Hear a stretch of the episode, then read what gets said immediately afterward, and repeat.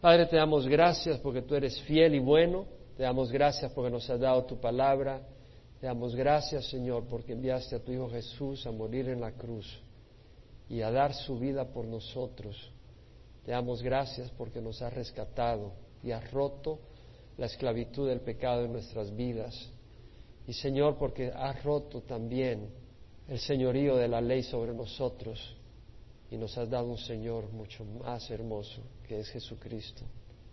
Y te damos gracias, Señor, porque nuestra relación es de amor.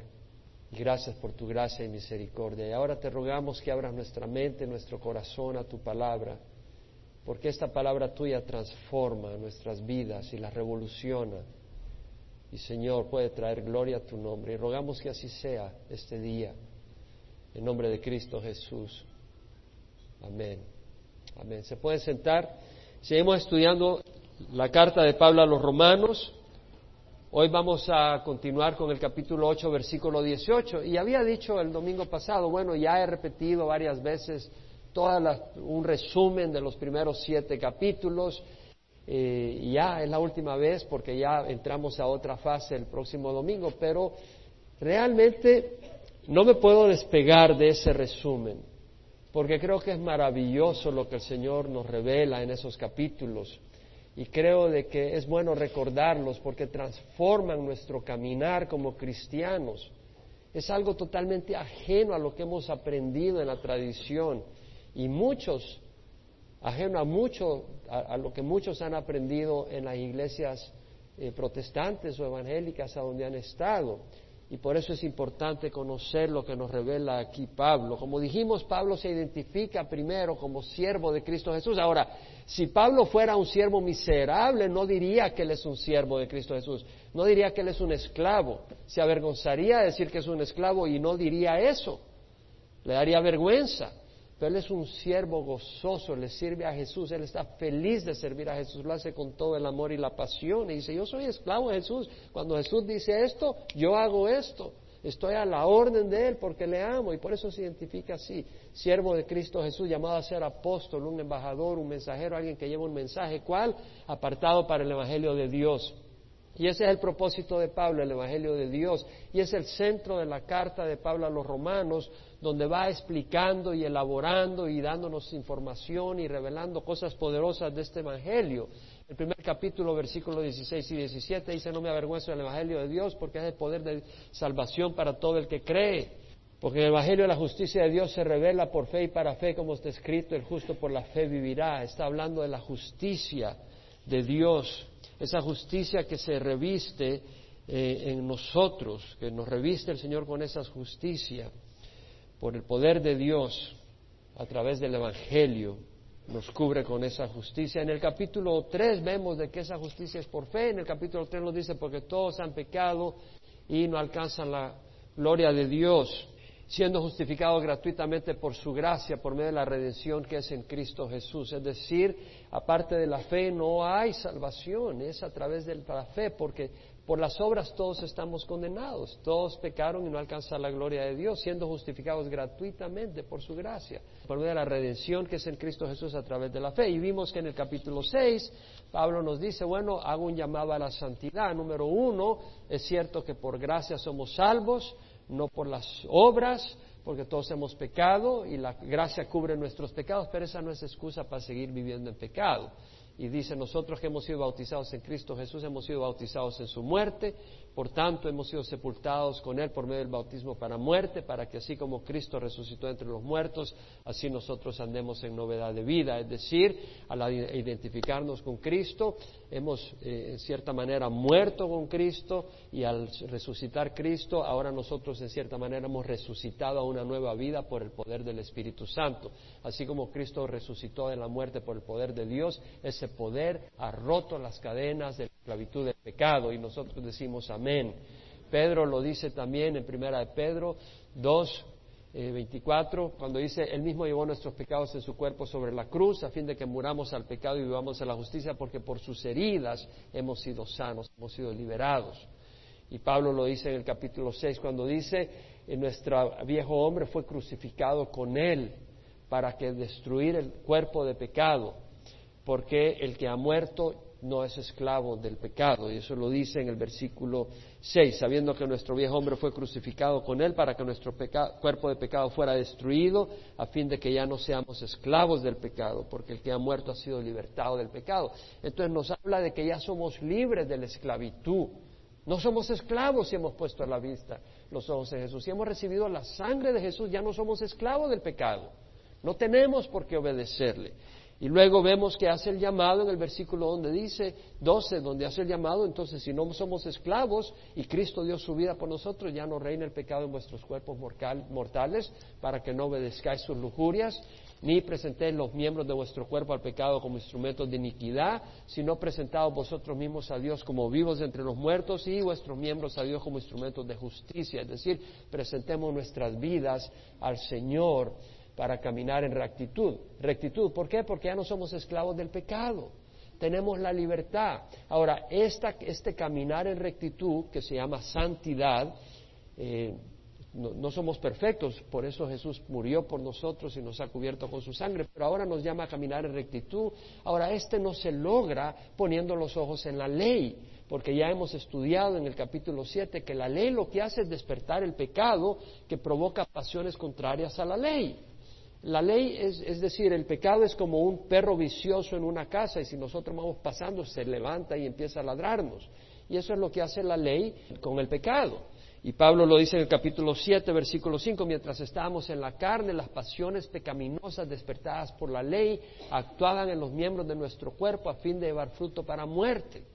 Pero nosotros, dice, hemos quedado libres de la ley habiendo muerto a lo que nos ataba para que sirvamos en la novedad del espíritu y no en el arcaísmo de la letra. Es decir, ahora eh, estamos ya libres de la ley, hemos muerto a lo que nos ataba, que es la ley. Pablo hace una referencia al matrimonio primero, hablando de que así como en el matrimonio, si hay una muerte, la persona queda libre para casarse, la persona viuda.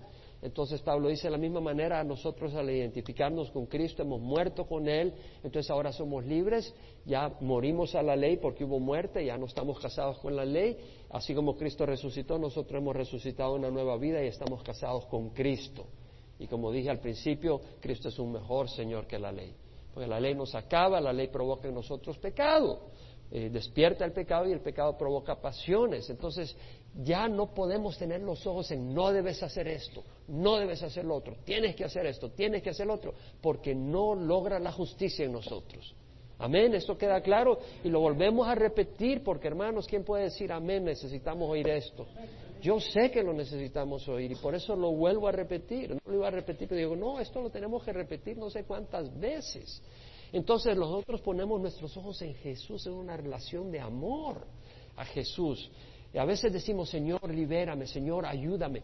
No, Él ya nos ha dado todo lo que necesitamos. El problema es que no estamos abriendo los ojos y viendo el amor. A veces te sientes solo. ¿Por qué? No porque Dios no esté ahí, pero no te estás tomando el tiempo para hablar con Dios. No te estás tomando el tiempo para oír lo que Dios ha hecho en tu vida. No te estás tomando el tiempo para ver las promesas que Dios tiene para ti. Por eso dice, Señor, me siento solo. O Señor, no tengo fuerzas. ¿Cómo que no tienes fuerzas? El Señor te ha dado el Espíritu Santo. Entonces, muchas veces no tenemos esas victorias porque estamos, no, estamos, no estamos poniendo los ojos en Jesús, en el amor de Jesús. Ahora, Pablo, habiendo dicho obviamente de que no vamos a lograr la, la, santidad poniendo los ojos en la ley, sino en Jesús, hace el llamado a caminar en el Espíritu. Y eso lo vemos en el capítulo 8, donde dice, si vivís conforme a la carne, habréis de morir. Es decir, si tú empiezas a caminar en pecado, ¿cómo puedes hacer eso? Si Jesús nos ama. No quiere decir que no puedas tropezar, no quiere decir que no te puedas dar una caída, pero, pero estamos hablando de caminar en pecado. ¿Me entiendes? Es decir, en un matrimonio tú amas a tu esposa, pero a veces le fallaste, le dijiste alguna cosa o fuiste inquieto y te sientes mal y le dices perdóname, pero no vives como un patán todo el tiempo. ¿Me explico? Y con el Señor que nos ama, no vamos a ser patanes con Él todo el tiempo, no vamos a vivir en pecado, uniéndonos al enemigo de nuestras almas, uniéndonos al enemigo de Dios, conviviendo con el mundo de pecado. No, si vivís conforme a la carne habréis de morir Pero si por el Espíritu hacéis morir las obras de la carne, viviréis, porque todos los que son guiados por el Espíritu de Dios, los tales son hijos de Dios, porque no habéis recibido un espíritu de esclavitud para que volváis otra vez al temor, sino que habéis recibido un espíritu de adopción como hijos por el cual clamamos, Abba Padre. El Espíritu mismo da testimonio a nuestro Espíritu que somos hijos de Dios y si hijos también herederos, herederos de Dios y coherederos con Cristo, si en verdad padecemos con Él a fin de que seamos glorificados con Él. Y es acá donde empieza el versículo 18. Pablo dice, entra en otro tema muy clave. El Evangelio incluye sufrimiento. Amén. Ahí, lo estamos viendo. Es clave.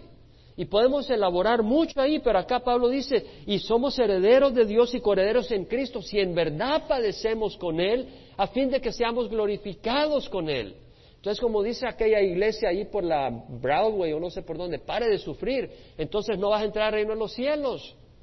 Porque la Biblia nos dice claramente, ahora si es para sufrir por tus necedades, sí, porque el, el, Evangelio te va a ayudar a no sufrir por tus necedades, pero vas a sufrir por ser seguidor de Cristo Jesús. Vas a sufrir por ser seguidor de Cristo Jesús porque el mundo crucificó a Jesús y el mundo no ha cambiado. Los que cambian son aquellos hijos de Dios que vienen de la oscuridad a la luz, pero el mundo sigue en rebeldía contra Dios y cada vez mayor. Entonces vas a tener oposición y además el mundo te va a presionar y te va a tratar de afligir y Satanás y los demonios son reales, te van a atacar. Y no solo eso, también hay, hay, hay deseos de la naturaleza pecadora con los que tienes que contender en muchas ocasiones. Entonces, eh, la victoria no está cuando sientes los deseos de la naturaleza pecadora pensar en la ley, sino en hablar, en, volver, volver tus ojos a tu amado. No en la ley, pero volver los, tus ojos a tu amado. Y por eso es tan importante que nosotros no solo seamos personas que estudiamos la palabra, pero que adoramos a Jesús.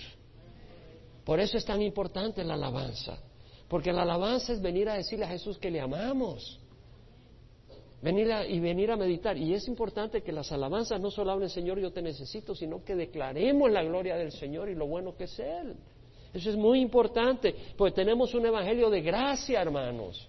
Ese evangelio hay que proclamarlo con otras personas y hay que poder disfrutarlo. Entonces Pablo dice, considero. Ahora, habiendo dicho, si en verdad padecemos con Él a fin de que seamos glorificados con Él, ahora nos, estaba, nos va a decir de que vale la pena, que vale la pena, porque dice, si en verdad padecemos con Él para que seamos glorificados con Él, es decir, ¿por qué vamos a padecer? Para ser glorificados. Y bueno, ¿y por qué? ¿Que, que, que, acaso vale mucho ser glorificado? Sí, es muy superior. Y acá viene y lo dice, pues considero que los sufrimientos de este tiempo presente no son dignos de ser comparados con la gloria que será revelada. Entonces, acá Pablo dice, considero que los sufrimientos de este tiempo presente, la palabra considero en el griego es la misma palabra que, la estudiamos en otra ocasión en Romanos, logizamai, y quiere decir contabilizar, calcular, computar, registrar en la es decir, eh, es un término contable. Y tú ya dices, ok, recibí dos mil dólares, ya están en mi cuenta, ya lo incluyes en tu cuenta porque es algo tuyo. Ya sabes, lo puedes usar es tomarlo en cuenta. Y en este contexto quiere decir reconocer, evaluar y darse cuenta. Entonces, ¿qué está diciendo Pablo cuando dice, considero que los sufrimientos de este tiempo presente no son dignos de ser comparados con la gloria que nos ha de ser revelada?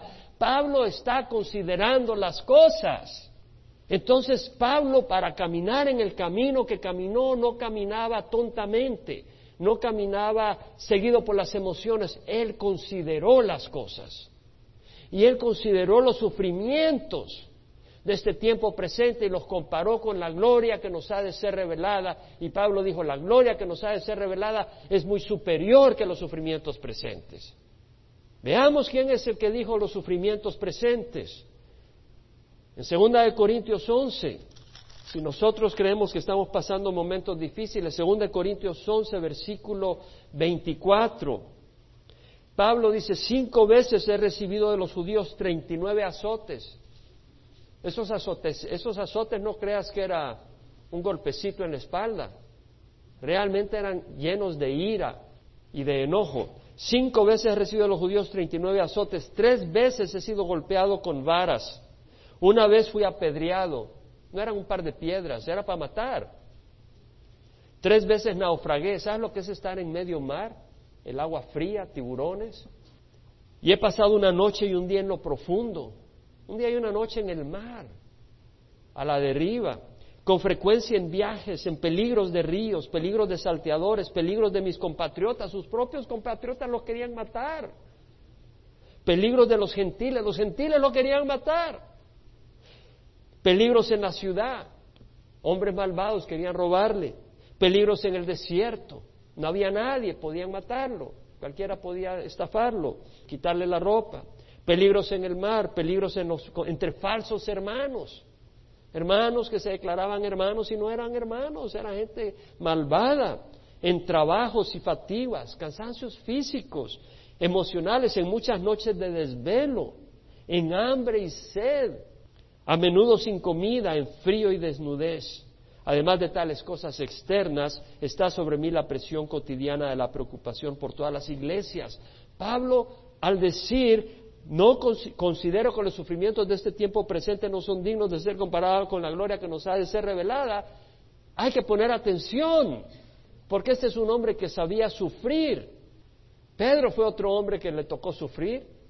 Y Pedro escribió en 1 Pedro 4, 12, 13, amados, no os sorprendáis del fuego de prueba que en medio de vosotros ha venido para probaros. No os sorprendáis del fuego de prueba.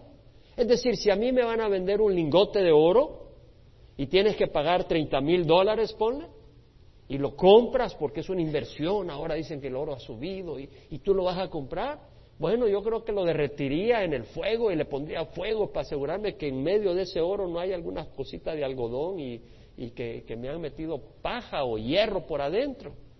Entonces lo metes en el fuego y le echas más fuego hasta que se derrita y ese, ese oro brille y veas que no hay ninguna contaminación y realmente ese espeso de oro puro. Y Pablo dice, no os sorprendáis del fuego, Pedro dice, no os sorprendáis del fuego de prueba que en medio de vosotros ha venido para probaros, como si alguna cosa extraña os estuviera aconteciendo. Antes bien, en la medida que compartir los padecimientos de Cristo, vas a padecer los sufrimientos de Cristo. ah, si estás viviendo en el mundo no vas a sufrir los padecimientos de Cristo. Pero si sigues a Cristo tendrás que tomar decisiones difíciles. ¿Quién puede decir amén a eso?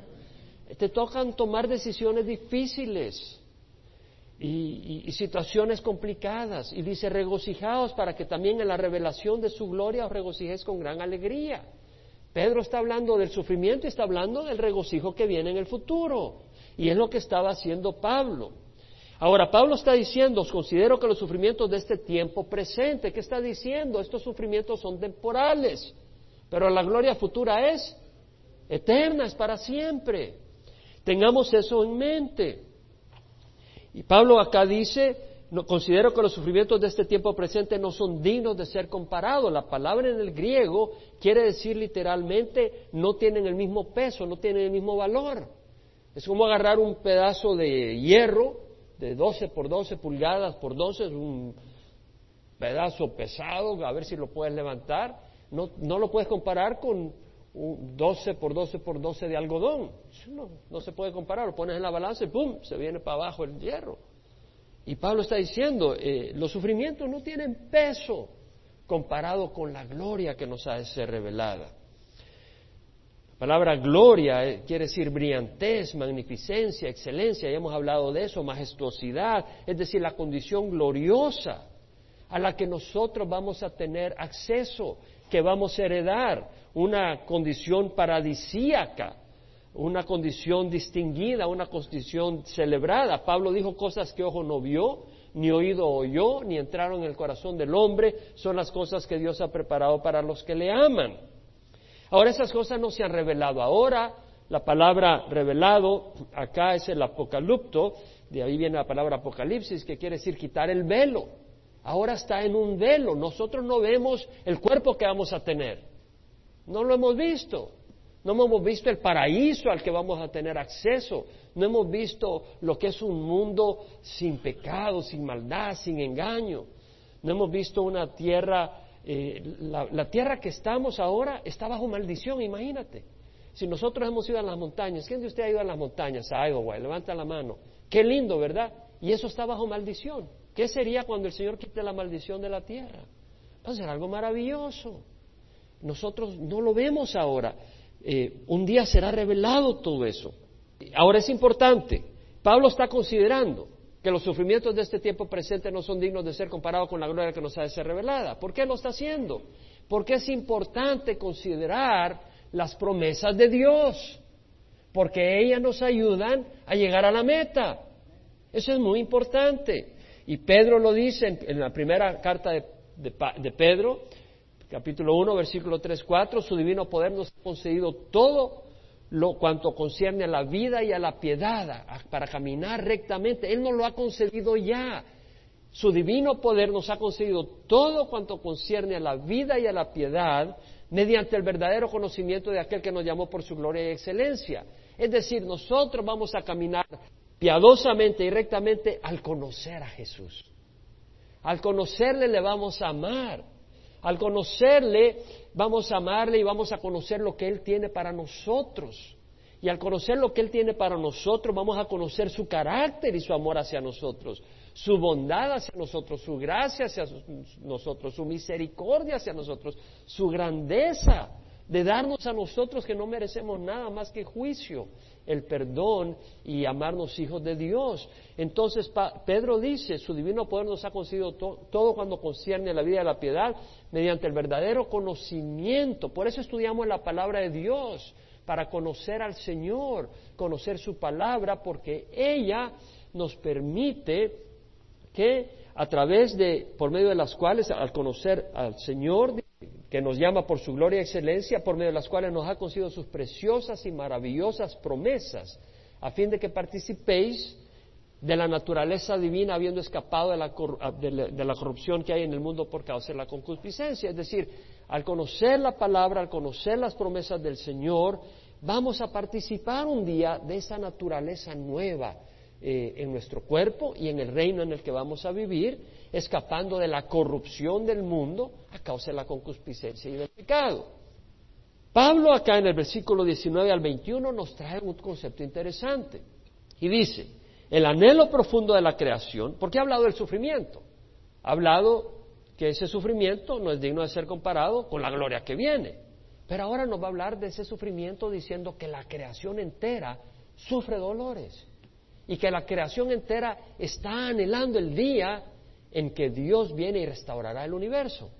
Eso lo dice en el versículo 20, 19. El anhelo profundo de la creación es aguardar ansiosamente la revelación de los hijos de Dios.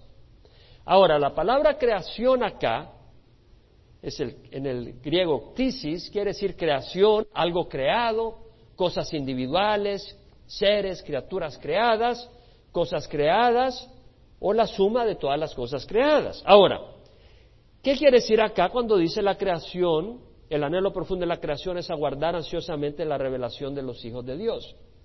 La nueva versión internacional, al traducirla en español, la de inglés, diría así. La creación espera con deseosa anticipación el que los hijos de Dios sean revelados. Bueno, cuando está hablando de creación acá no se está revelando, no se está refiriendo a los hijos de Dios. Porque está diciendo el anhelo profundo de la creación es aguardar ansiosamente la revelación de los hijos de Dios. Entonces, en este caso no está incluyendo a los hijos de Dios. En este caso no está incluyendo a los ángeles. Porque si hablara de los ángeles, más adelante dice la creación fue sometida a vanidad. Los ángeles no han sido sometidos a vanidad. En el versículo 21 dice que la creación será liberada de la esclavitud de la corrupción a la libertad de la gloria de los hijos de Dios. Los ángeles no están sometidos a la esclavitud de la corrupción. Entonces no está hablando de los ángeles. No está hablando de nosotros, no está hablando de la humanidad, porque el hombre que no es cristiano no le interesa cuando sean revelados los hijos de Dios, es lo que menos tiene en su mente. ¿De quién está hablando? Está hablando del mundo natural, de las plantas, está hablando de los animales. Y lo que está diciendo es que hay un anhelo profundo en la creación esperando la revelación de los hijos de Dios. Y yo pienso, cuando un perro está ansioso esperando a su amo, y está ahí en la puerta esperándolo, o un gato y ahí va y lo busca uno, tiene ese deseo, ¿verdad? O los animales presienten cuando hay un terremoto o presienten que viene algo.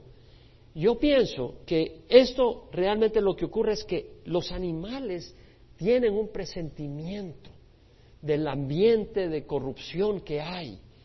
Y de hecho a veces oyen los perros aullar como que los están espantando en la noche, o los coyotes en, en las montañas, como que son almas en pena. Y es que siento que estos animales tienen de alguna manera el sentir de que algo está mal. Y bueno, dice la palabra que el anhelo profundo de la creación es aguardar ansiosamente la revelación de los hijos de Dios, porque la creación fue sometida a vanidad. La palabra vanidad acá quiere decir futilidad, futility, es eh, inutilidad, inefectividad. Eh, la New Living Translation usa la palabra la maldición de Dios, God's curse. Pues realmente a eso se refiere. La creación fue sometida, eh, esa palabra implica carencia de vigor, fragilidad, corrupción, depravación. Entonces la creación fue sometida a corrupción, no de su propia voluntad, sino por causa de aquel que la sometió en la esperanza que la creación misma será también liberada de la esclavitud y la corrupción a la libertad de los hijos de Dios, de la gloria de los hijos de Dios. Entonces vemos acá que la, la creación ha sido sometida a una maldición. Y nosotros vemos el libro de Génesis, el primer capítulo, siete veces dice Dios que lo que creó era bueno. Siete veces. Y la séptima vez dice, fue bueno en gran manera. Era bueno en gran manera. Eso no da lugar, hermanos, a la muerte, eso no da lugar a la enfermedad. La evolución enseña que las especies fueron evolucionando a través de miles de años, de cientos de miles de años, de millones de años. Y unos animales se mataban a otros y había una lucha, una supervivencia del más fuerte y se, se aventaban unos otros. Los animales eran carnívoros desde el principio y así fueron evolucionando hasta llegar al hombre. Eso no es lo que enseña la palabra. Dios no creó algo bueno y llamarle a algo bueno una, una, lucha sangrienta y cruel entre los animales, eso no sería bueno. Entonces vemos de que todo eso entró por el pecado. La corrupción que vemos en la naturaleza es resultado del pecado. Con el pecado entraron enfermedades, bacterias, virus, corrupción de especies, los animales se convirtieron en carnívoros en, los vegetales, algunas plantas, eh, y algunos se volvieron eh, eh, plantas venenosas. La violencia animal no existía antes del pecado.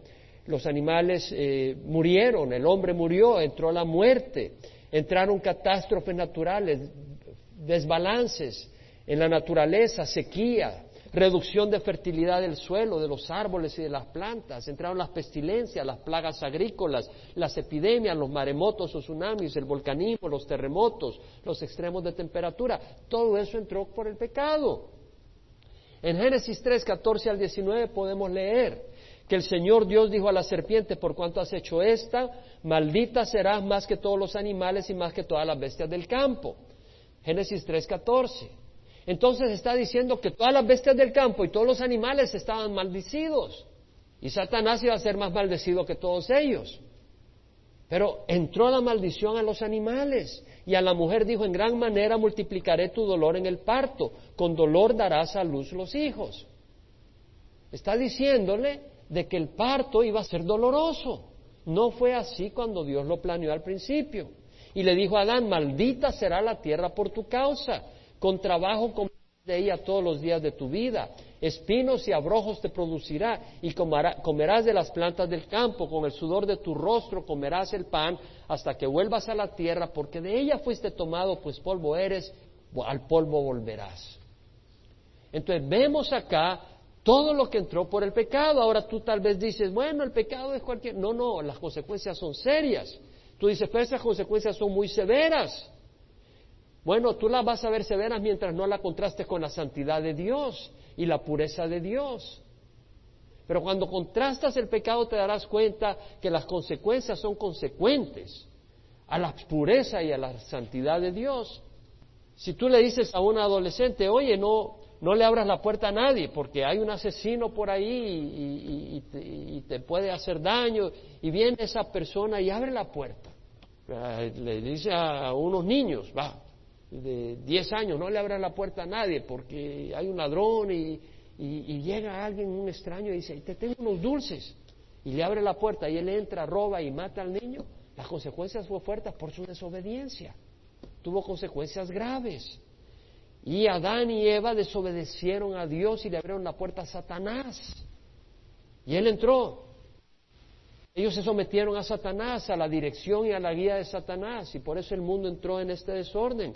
La Biblia nos revela todo esto y la persona que no lo sabe vive en ignorancia y trae consecuencias tristes. Pero peor es la persona que lo sabe y se revela contra ello. Estaba leyendo, y ya lo he leído en alguna ocasión, por ejemplo, las palabras de un gran evolucionista. Cuando digo grande era que era un, un líder en el movimiento evolucionista, no que fuera un gran hombre de Dios. Dios va a juzgarle a él algún día. No me toca a mí juzgarle, pero lo que puedo decir es que este hombre, que era sacerdote dominicano, dejó el sacerdocio para dedicarse al estudio del evolucionismo. Fue un biólogo, y tenía una posición muy alta ahí en la Universidad de California en Irvine, UCI, el doctor eh, Francisco Ayala. Y él en una ocasión escribió, nuestra mandíbula no es lo suficientemente grande para nuestros dientes. Tenemos que nos remuevan la muela del juicio. Cualquier ingeniero que diseñara la mandíbula humana lo despediría en el día siguiente. Y el canal de nacimiento que tiene la mujer no es lo suficientemente grande para la cabeza del bebé. El sistema reproductivo de los humanos está tan mal diseñado que el 20% de los embarazos terminan en abortos espontáneos durante los primeros meses del embarazo. La gente que dice que fuimos diseñados específicamente por Dios están acusando a Dios de ser un aborcionista de escala grande. Hay esos grupos fundamentalistas que quieren interpretar la Biblia literalmente, que el mundo fue creado hace seis mil años. Por supuesto, eso es desafortunado. Eso es una gran aberración, porque si alguien debería de saber de que Dios no creó así al hombre, es alguien que tuvo acceso a la Biblia. Y la Biblia nos dice que Dios nos hizo perfectamente. Pero lo que hay acá es el resultado del pecado, la maldición que, trajo problemas en la mandíbula, trajo problemas para el nacimiento de los bebés, todo es resultado de la maldición. Pero Dios nos creó directamente. Y Dios es un excelente ingeniero, es el mejor ingeniero de los ingenieros, es el mejor arquitecto, es el mejor creador, no hay, no hay ningún otro creador, no hay nadie que cree de la nada. Y, y eso es una blasfemia lo que este hombre está diciendo, habiendo tenido acceso a la Biblia. Ahora, vemos entonces cómo entró la corrupción. Ahora, en el versículo 21, Pablo dice que en la esperanza de que la creación misma será también liberada de la esclavitud de la corrupción a la libertad de la gloria de los hijos de Dios. Es decir, viene un momento donde la naturaleza será redimida. Ahora la naturaleza está esclavizada a la maldición, a la corrupción, pero vendrá un momento donde la misma naturaleza, así como nosotros tendremos un cuerpo redimido, al principio del milenio Dios va a redimir a esta tierra y la va a liberar de la, de la maldición. ¿Quién está dispuesto a entrar a ese lugar? Los demás no, son los que dijeron amén. Yo quiero entrar ahí. Vienen grandes catástrofes. En Mateo 24, Mateo 24, el Señor habla de la crisis que va a haber y dice en el capítulo 24, versículo 29, inmediatamente después de la tribulación, de los siete años de tribulación de esos días, el sol se oscurecerá y la luna no dará su luz, las estrellas caerán del cielo y las potencias de los cielos serán... Ahora tú dices, ¿cómo va a caer la estrella del cielo? Dios no sabe lo que está hablando, esa Biblia no sirve. Si una estrella es más grande que la Tierra, ¿cómo van a caer? Si, el Sol es miles de veces más grande que la Tierra, ¿cómo van a caer las estrellas en la Tierra? ¿Verdad que cualquiera diría eso, no? Pero tienes que tener una respuesta. Y la respuesta es muy sencilla. Los meteoritos, que son de un kilómetro, de 100 metros de tamaño, de 10 kilómetros, es un meteorito de 10 kilómetros, sería un problema si cae en la Tierra. ¿Qué pasa cuando entran en la atmósfera? ¿Qué pasa? se incineran. Son estrellas. Bueno, no son literalmente estrellas, son meteoros que al entrar en la atmósfera se incineran. Y son bolas de fuego, prácticamente. Lo que está ocurriendo es que va a haber una lluvia de meteoritos serios. No van a ser meteoritos de 10 metros. Van a ser meteoros grandes y van a caer en la Tierra. Y van a caer como bolas de fuego y van a entrar y van a causar grandes catástrofes. Y la potencia de los cielos serán sacudidas. Entonces aparecerán en el cielo la señal del Hijo del Hombre. ¿Cómo que la señal? Sí, porque el mundo se está rebelando contra Dios. Y cuando aparezca el Señor Jesús, es una señal de que su fiesta se acabó y que viene Jesús a reinar. Y que Dios viene a establecer su reino. Entonces dice, entonces aparecerá en el cielo la señal del Hijo del Hombre y entonces todas las tribus de la tierra harán duelo. Ah, nosotros estaremos celebrando, pero las tribus de la tierra harán duelo que viene Jesús, porque no quieren el reinado de Jesús. Y no te sorprendas, te pregunto, ¿quiere el mundo el reinado de Jesús en sus vidas? No lo quieren. Y verán al Hijo del Hombre que viene sobre las nubes del cielo con poder y gran gloria. Esta no es en el arrebatamiento. El arrebatamiento es antes de la tribulación. Luego vienen los siete años de tribulación. El arrebatamiento del Señor viene por su iglesia. Luego vienen los siete años de tribulación. Y después venimos nosotros con el Señor a reinar. Y Él enviará a sus ángeles con, un gran, con una gran trompeta y reunirá a sus escogidos. Estos son los que han quedado en la tribulación que se arrepienten. De los cuatro vientos desde un extremo de los cielos hasta el otro. Apocalipsis 6 habla que no solo la tierra sufrirá crisis, pero todo el cielo. Bueno, también Mateo lo mencionó. Pero Apocalipsis 6, 12 al 17. Dice Juan, vi cuando el Cordero abrió el sexto sello y hubo un gran terremoto y el sol se puso negro como silicio hecho de cerda y la luna toda se volvió como sangre y las estrellas del cielo cayeron a la tierra, lo vuelve a mencionar. Como la higuera deja caer sus higos verdes al ser sacudida por un fuerte viento y el cielo desapareció como un pergamino que se enrolla y todo monte e isla fueron removidos de su lugar. Es decir, la tierra sufre catástrofes, los montes son removidos, las islas son removidas. Seria catástrofe. Y los reyes de la tierra y los grandes, los comandantes, los ricos, los poderosos y todo siervo y todo libre se escondieron en las cuevas y entre las peñas de los montes y decían a los montes y a las peñas, caed sobre nosotros y escondednos de la presencia del que está sentado en el trono y de la ira del Cordero, porque ha llegado el gran día de la ira de ellos y quién podrá sostenerse. Ellos se podían arrepentir, pero no se arrepienten. El corazón de ellos ha sido endurado, endurecido. Por eso cuando tú, si tú escuchas por internet o tú estás acá eh, en el salón familiar y, tú no le has dado tu vida, al eh, tu corazón al Señor, no esperes más, porque es una necedad esperar. ¿Quién garantiza que tu corazón no va a estar duro más, más duro mañana que hoy? Porque si hoy oyes la voz del Señor, no, no cierres tus oídos, porque mañana puede que no la oigas. Busca al Señor mientras pueda ser hallado, dice la palabra del Señor. Hay, otros versículos que hablan de esas catástrofes, Isaías 13, 9 al 13, Isaías 34, 2 al 4, no tenemos tiempo. Pero Dios va a restaurar la tierra. Vea Isaías 11, versículo 6 al 10, dice, el lobo morará con el cordero, y el leopardo se echará con el cabrito, el becerro, el leoncillo y el animal doméstico juntos, y un niño los conducirá. La vaca y la osa pasarán, sus crías se echarán juntas, y el león como el buey comerá paja vemos que los animales ya no serán carnívoros. Dios transformará la tierra para el milenio y el niño de pecho jugará junto a la cueva de la cobra y el niño destetado extenderá su mano sobre la guarida de la víbora. No dañarán ni destruirán en todo mi monte santo, porque la tierra estará llena del conocimiento del Señor como las aguas cubren la mar. Eso ocurrirá en el milenio. Acontecerá en aquel día que las naciones acudirán a la raíz de Isaí, es decir, a Jesús, que estará puesta como señal, como estandarte, pues, para los pueblos y será gloriosa su morada.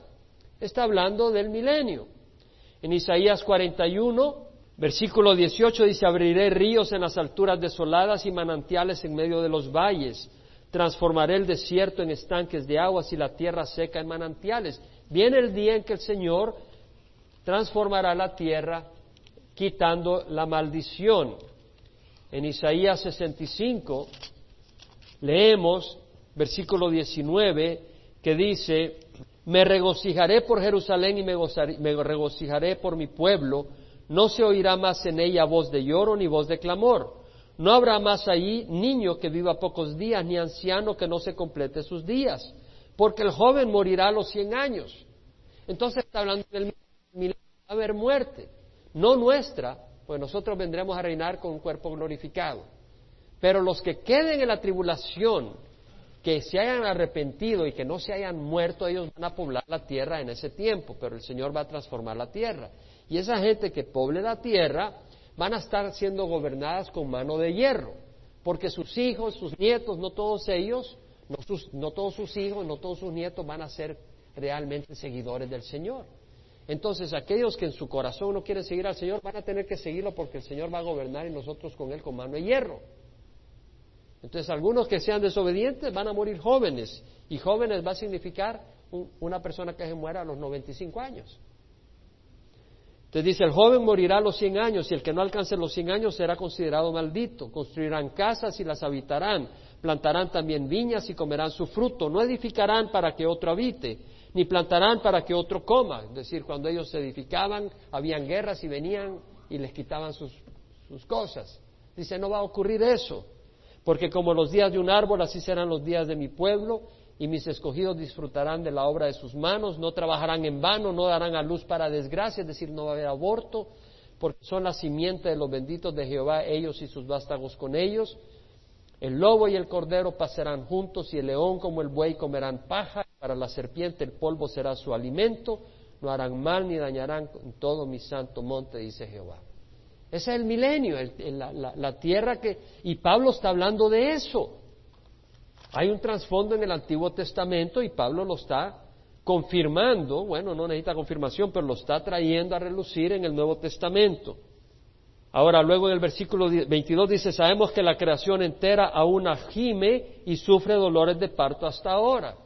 Es decir, la creación gime y sufre dolores de parto. Los dolores de parto son cada vez más intensos y más frecuentes. Bueno, yo creo que la naturaleza está sufriendo dolores de parto. La destrucción del medio ambiente aumenta constantemente. El Amazonas, todas esas selvas formaban el 14% de la superficie de la Tierra. Y desde el año 1960 que empezaron a deforestar y a destruirla, ahora solo representa el 6%. Han destruido 600 mil kilómetros cuadrados del Amazonas. 30 países del tamaño del Salvador cabrían en, en toda el área que han destruido el Amazonas. Una gran destrucción. Los recursos naturales se están destruyendo, los bosques, los ríos se están contaminando los océanos con derrames de petróleo, los accidentes nucleares, eh, en Japón, en Chernobyl, todas estas cosas están contaminando, la atmósfera siendo contaminada con sustancias químicas, las especies se están extinguiendo, hay cambios climáticos, hay cataclismos naturales cada vez peores. Estaba leyendo recientemente en el periódico, creo que hace dos días, que en el año 2011 los costos por las destrucciones que hubieron por los tornados, las lluvias, las inundaciones en Estados Unidos fueron mayores que en 10 años, en los años 1980. En toda la década del 80, si tú ves los costos producidos por los daños, por las tormentas, los huracanes y todo, y los comparas con los costos de los daños de este año, en un año se, hubo tanto daño como en 10 años en los 80. Todavía no lo hemos experimentado acá recientemente, pero basta un terremoto de buena categoría en una de las ciudades grandes y veremos la catástrofe que traería California. Y como no lo hemos sentido, creemos que no va a ocurrir. Pero todas esas cosas están ahí ocurriendo. Versículo 23 dice, y no solo ella, sino que también nosotros mismos, que tenemos la primicia del Espíritu, aún nosotros mismos gemimos en nuestro interior, aguardando ansiosamente la adopción como hijos, la redención de nuestro cuerpo. Entonces acá está, este es un versículo muy importante, muy interesante. Pablo dice que no solo la naturaleza está gimiendo, pero nosotros gemimos que tenemos las primicias del Espíritu. ¿Qué está queriendo decir con esto? Y tenemos que entender qué quiere decir las primicias. La palabra primicias quiere decir eso, es decir, los primeros frutos. Y en el Antiguo Testamento el pueblo de Israel estaba bajo la dirección del Señor que decía que tenían que traerle los primeros frutos de las cosechas al templo. Cuando empezaban a producir frutos las cosechas, esos primeros frutos tenías eh, árboles de mangos o árboles de aguacates, cuando ya maduraban los primeros frutos, la primera cosecha de frutos maduros se le entregaban al Señor. Se traían al templo, quienes las recibían eran los sacerdotes, ellos eran los que las aprovechaban y ofrecían algunos sacrificios de los primeros frutos del maíz, del grano, del trigo, de, lo que fuera. pero se entregaban al Señor. Y eso eran las primicias. En Éxodo 34, 26 leemos, traerás a la casa de Jehová tu Dios las primicias de los primeros frutos de tu tierra. En Deuteronomio 26, 2 dice, tomarás las primicias de todos los frutos del suelo que recojas de la tierra que el Señor tu Dios te da y las pondrás en una canasta e irás al lugar que Jehová tu Dios escoja para establecer su nombre. Eso son las primicias. Interesante que en Romanos 16, 15, Pablo dice, saludad a mi querido hermano Epeneto, quien es primicias para Cristo de Asia. Y ahí quiere decir es el primer convertido. Entonces dice, quien es primicias, usa el plural, porque las primicias son los primeros frutos. Entonces dice, Epeneto, él es el primer convertido de las primicias para Cristo. O sea, Pablo está compartiendo el Evangelio. Y ya tiene el primer fruto y ya es para Cristo. Es lo que está diciendo. ¿Entendemos? ¿Me quedó claro? En Santiago 1.18 Santiago dice, en el ejercicio de su voluntad, Dios nos hizo nacer por la palabra de verdad para que fuéramos las primicias de sus criaturas. Es decir, de la creación, Santiago dice, nosotros somos los primeros frutos para Dios. Es lo que está diciendo. Entonces, ¿qué está diciendo acá? Ahora podemos entender el concepto. Ahora sí lo podemos entender claramente. ¿Qué está diciendo Pablo cuando dice, tenemos las primicias del Espíritu? Que Dios nos ha dado a nosotros unos primeros frutos. Y esos primeros frutos son el Espíritu Santo. ¿Y sabe qué pasa cuando hay primeros frutos? Que después vienen otras cosechas, ¿cierto? Los primeros frutos son solo los primeros frutos. Después vienen otros frutos. Primero vino el Espíritu Santo, pero después que vienen los dones del Espíritu Santo, ¿no? Puedes entender la palabra que antes no la entendías o tienes don de sabiduría, de conocimiento, de profecía, de lenguas, de interpretación, el, don que Dios te dé o de sanidad. Y luego vendrán otros dones, vendrán otros regalos. ¿Cuáles? ¿Cuáles? Un cuerpo resucitado, un cuerpo libre de tendencias pecadoras, un cuerpo que no se va a enfermar, un cuerpo glorioso. Todo eso viene. Entonces está diciendo nosotros mismos que tenemos la primicia del Espíritu y está diciendo tenemos. yo, yo, examiné las palabras acá porque a mí me interesa saber lo que dice la palabra. Y la palabra tener acá es exactamente tener, eco, que quiere decir llevar algo en las manos, llevar puesto una túnica, un arma o poseer riquezas, utensilios. Es decir, tenemos al Espíritu Santo nosotros. Lo poseemos. En 2 Corintios 1, 20 al 22, Pablo dice, tantas como sean las promesas de Dios, en Él todas son sí, en Cristo. Ahora bien, el que nos confirma con vosotros en Cristo y el que nos ungió es Dios, quien nos selló y nos dio el Espíritu en nuestro corazón como garantía. ¿Quién puede decir amén? Hermanos, Dios nos ha dado su Espíritu Santo. Es, una, es un regalo que Dios nos dé el Espíritu Santo a nosotros. Hermanos, nosotros no somos monedita de oro. ¿Me explico? Nosotros no tenemos un carácter para que tengamos al Espíritu Santo que quiera estar con nosotros todo el tiempo. Nosotros no tenemos una mente, unas palabras, un corazón, pero Él está ahí para transformarnos y hacernos lo que no somos y hacernos lo que hemos de hacer un día por su poder y su amor. Ese es un gran regalo, hermanos tenemos las primicias del Espíritu. Y ahora dice, aún nosotros mismos gemimos en nuestro interior. ¿Por qué gemimos? Bueno, gemimos en nuestro interior porque, bueno, ya el cuerpo se empieza a cansar. Y no solo gemimos por nuestro cuerpo, ¿verdad? Gemimos por la maldad que nos rodea. Y más si tienes hijos y sabes la maldad que está tocando a la puerta de tus hijos y que ellos no tienen la experiencia y que se dejan engañar. Y gimes cuando ves que alguna persona está logrando el corazón de tu hijo, que es una mala influencia. Y gimes cuando ves la maldad, y cuando ves la maldad aún de tu propia naturaleza, y dices, Señor, mira, mi naturaleza ya, líbrame de esta naturaleza malvada. Que cuando me levanto es como que si me comí 50 cucarachas. O si me dicen algo, quiero tirar tres trompones. Entonces vemos que acá dice, gemimos en nuestro interior, aguardando ansiosamente la adopción como hijos. ¿Un momento que acaso no somos hijos? Sí, pero todavía no se ha revelado lo que habremos de ser. todavía no hemos sido glorificados. Entonces dice, aguardamos ansiosamente la adopción como hijos, la redención de nuestro cuerpo. Acá aguardando ansiosamente, la palabra quiere decir esperando asiduamente, no ansiedad como alguien que está ansioso que le va a pasar algo, viene el IRS o va pasando la migra, no, no se quiere decir nada de eso.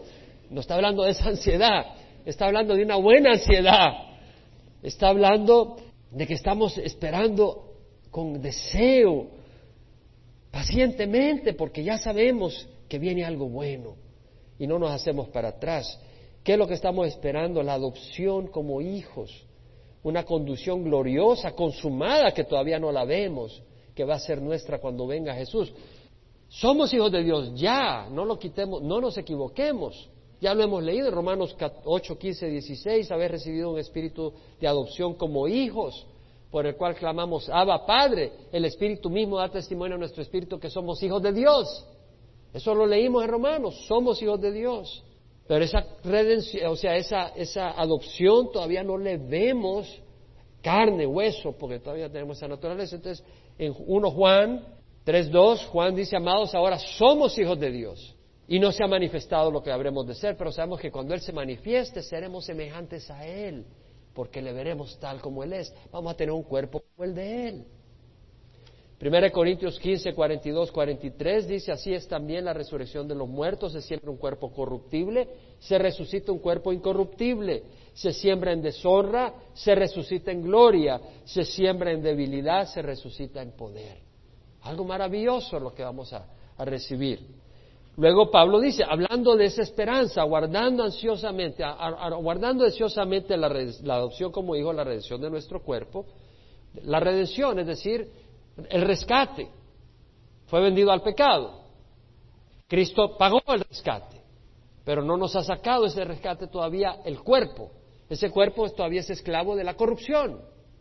Según tengo entendido, todavía se nos cae el pelo y nos envejecemos, ¿no? Eso todavía no ha parado de ocurrir. Pero vendrá el día en que Dios nos dará un cuerpo libre de toda esa corrupción. Ahora, hablando de esa esperanza, dice, porque en esperanza hemos sido salvos. Pero la esperanza que se ve no es esperanza, porque vas a esperar lo que no ves. Pero si esperamos lo que no vemos con paciencia, lo aguardamos, dice Pablo. Es decir, hemos sido en esperanza salvos, es decir, por fe, por fe en lo que no vemos. No vemos a Dios.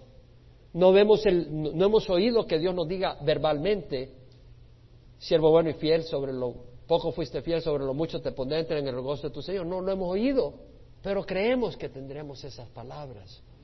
Creemos que el Señor nos va a recibir, creemos que nos dará un nuevo cuerpo. Es una esperanza, aunque todavía no la hemos visto, por eso es esperanza.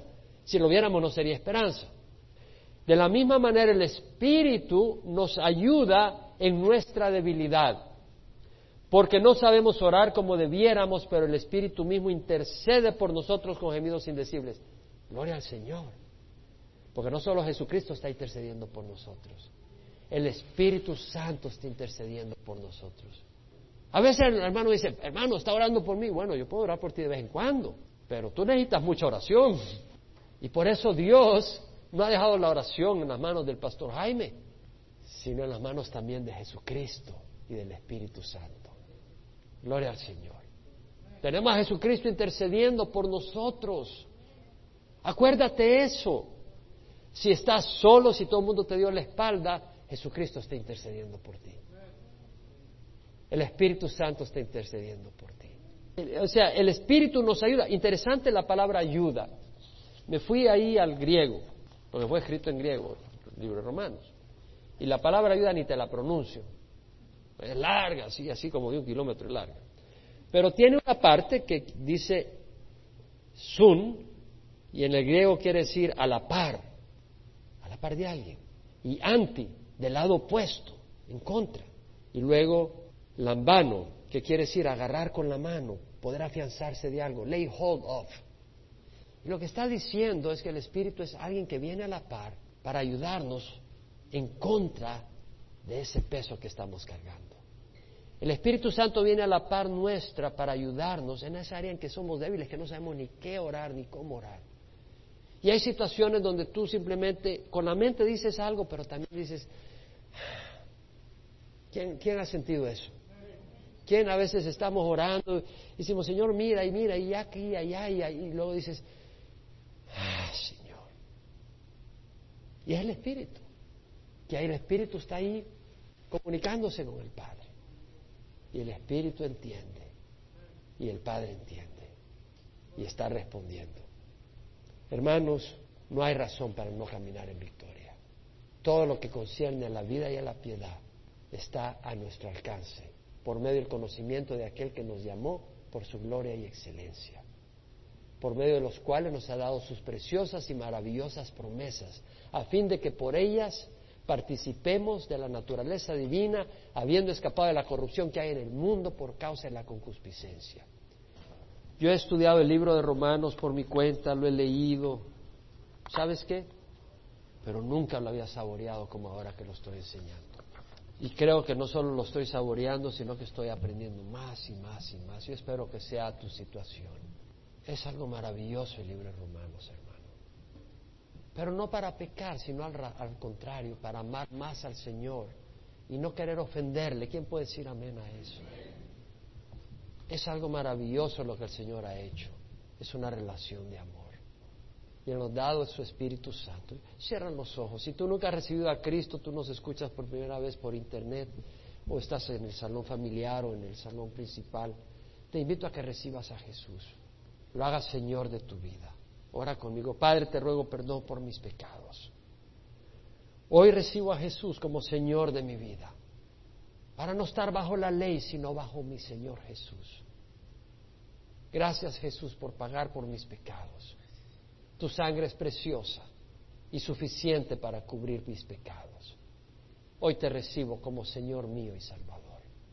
Dame tu espíritu para seguirte en espíritu y verdad. Te doy gracias, Señor. Amén. Y si tú has recibido hoy al Señor, lee la palabra, Congrégate en algún lugar donde se enseñe la palabra, no tradiciones de hombres. Y el Espíritu te guiará toda verdad. Ahora nosotros que hemos recibido al Señor antes, conocemos al Señor. Es un día más para renovar nuestro compromiso con el Señor y reconocer el amor de Dios para nosotros. Que Él nos ha dado todo lo que concierne a la vida y a la piedad. Y que Él nos ama. Y que Él merece nuestro amor más que ninguna otra persona o cosa o objeto. Él merece nuestra admiración, nuestra entrega, nuestra obediencia